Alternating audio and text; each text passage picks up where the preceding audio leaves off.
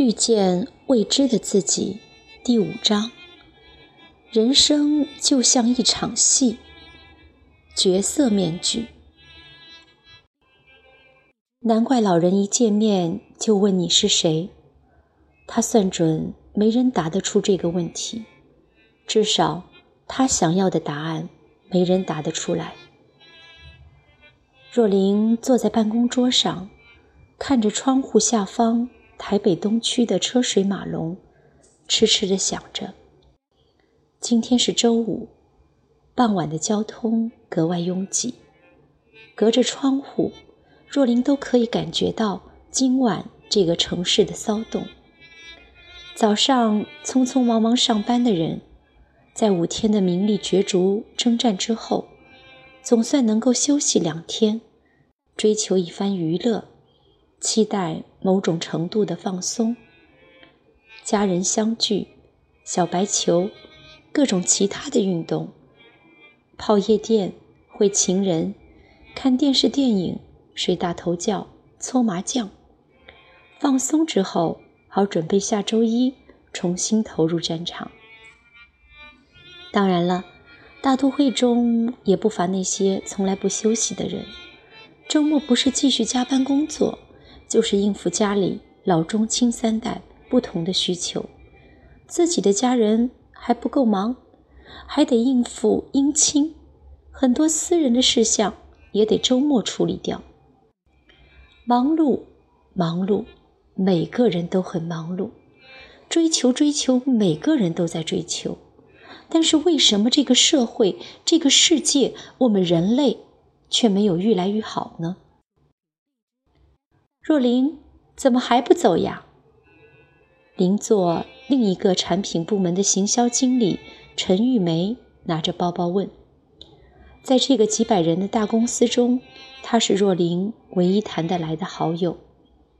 玉梅三十出头，还没有结婚，两个人很投缘。”哦，马上就走了。若琳回答：“OK，拜拜。” Have a nice weekend。玉梅打扮的花枝招展，显然下班前已经换装，并且加了一脸的浓妆。没结婚真好啊，若琳想着。没结婚只有一个家，结了婚却一下子有了三个家：你家、我家、我们家。对若琳来说，年少时的我家就是一个冰窖，好不容易逃了出来。自己的我们家，如今气氛也是冷冰冰的。不过跟他家比起来，我们家也算得上是春天了。他自己拖着时间下班，还慢吞吞的不走，原因无他，只因为今天。得回婆家和小姑婆婆吃饭。若琳的原生家庭已经是百中挑一的惨了，她的婆家也可以竞选为倒霉冠军。当然，是从媳妇的角度了。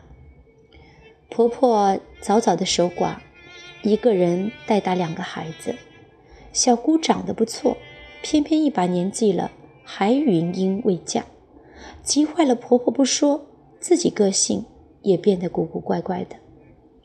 若琳结婚多年未孕，婆婆嘴上不明说，语言、脸色的暗示，让若琳够不好过的了。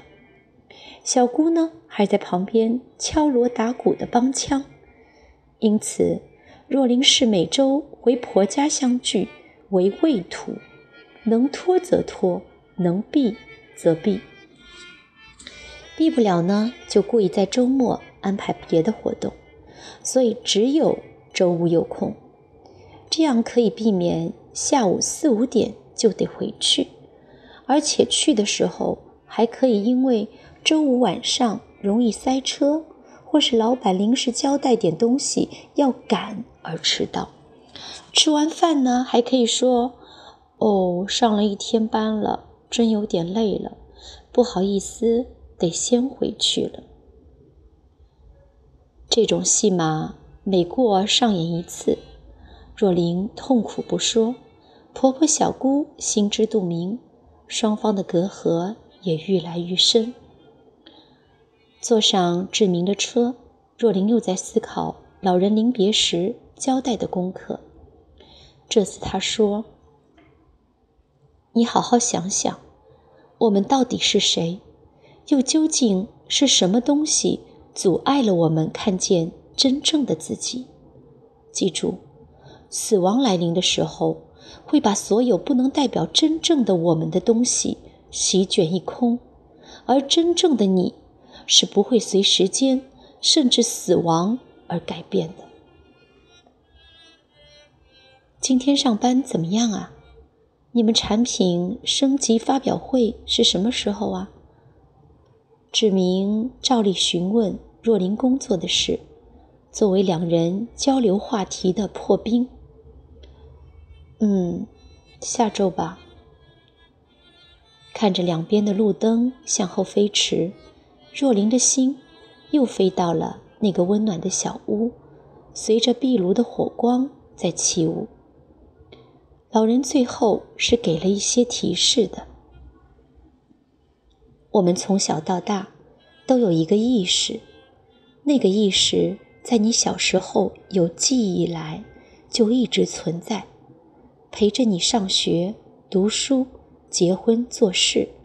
所以有一个东西在我们里面是一直没有变的，尽管我们的身体、感情、感受。知识和经验都一直在改变，但是我们仍然保有一个基本的内在真我的感觉。这个内在真我不曾随着你的身体而生，也不随着死亡而消失。它可以目睹、观察人世百态，欣赏日出月落、云起云灭，而岁月的流转、环境的变迁。都不会改变它。若琳内在有些东西和老人的话起了共鸣。的确，那个基本的有一个我的感觉，是一直存在、不曾改变的。那为什么我们感觉不到真我的爱、喜悦以及和平呢？到了婆家门口了，志明停好车，唤醒了沉思中的若琳。他慢吞吞地下车，深深地吸了口气。又要上场演戏了。